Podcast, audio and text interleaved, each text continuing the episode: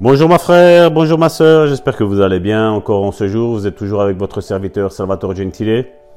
Nous sommes le 13 novembre aujourd'hui. Et la méditation de ce jour se trouve dans 2 Rois chapitre 13 verset 21. Qui dit, Et comme on enterrait un homme, voici on aperçut une de ses troupes, et l'on jeta l'homme dans le sépulcre d'Élysée. L'homme alla toucher les eaux d'Élysée, et il reprit vie et se leva sur ses pieds. Le titre de ce message est Ressuscité. Quelque temps après l'enterrement d'Élysée, un homme mourut. Pendant que les Israélites l'enterraient, ils virent une troupe de Moabites les envahir. Les Israélites cherchèrent autour d'eux un endroit où déposer cet homme. Voyant le sépulcre d'Élysée, ils le jetèrent dans la tombe avec Élysée. En touchant les os d'Élysée, le défunt reprit vie et il fut ressuscité. Or, bien que la chair d'Élysée soit déjà en décomposition, il restait assez de puissance dans ses os, assez du reste de l'onction pour ressusciter cet homme d'entre les morts. On pourrait se demander pourquoi cette puissance n'a-t-elle pas ressuscité Élysée Vous êtes-vous déjà rendu compte que les personnes âgées ne ressuscitaient jamais dans la Bible?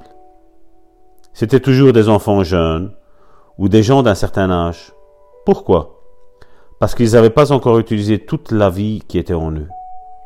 Élisée avait vécu sa vie, mais cet individu n'était pas âgé.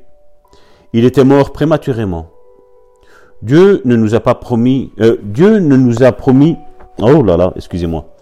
Dieu ne nous promit pas que nous vivions ici-bas pour toujours. Il, a, il promet, je remplirai le nombre de tes jours. Nous pouvons trouver ça dans Exode chapitre 23 verset 26.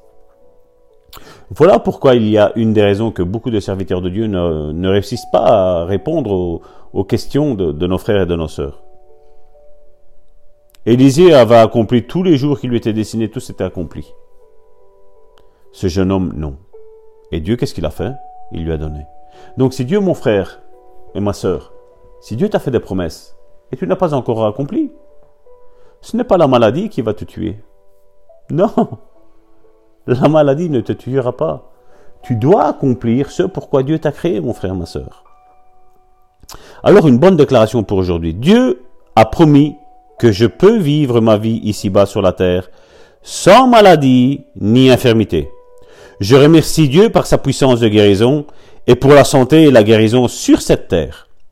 Alors mon frère, ma soeur, sois puissamment béni au nom puissant de Jésus, le seul nom qui nous a été donné, qui soit au-dessus de tout nom. Vous étiez en compagnie de votre serviteur Salvatore Gentile depuis la Belgique, pasteur de l'église Le Bon Samaritain, époux de Karine Pavant en Belgique. Vous pouvez nous suivre sur la page YouTube de Karine, sur Karine7777. Nous sommes là. Nous vous attendons. Soyez bénis. À bientôt.